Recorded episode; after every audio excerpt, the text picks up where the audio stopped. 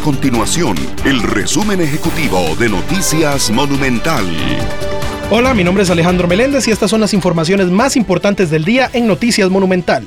La Cámara de Comercio de Costa Rica reportó una caída de 20% en las ventas de útiles escolares de este año comparadas a las que se presentaron en el 2020.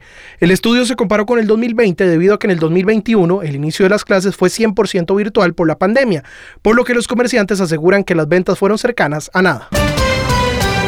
Las gasolinas están a un paso de pasar a su precio más alto desde hace 25 años cuando se creó la Autoridad Reguladora de los Servicios Públicos ARECEP bajo su ley orgánica 7593.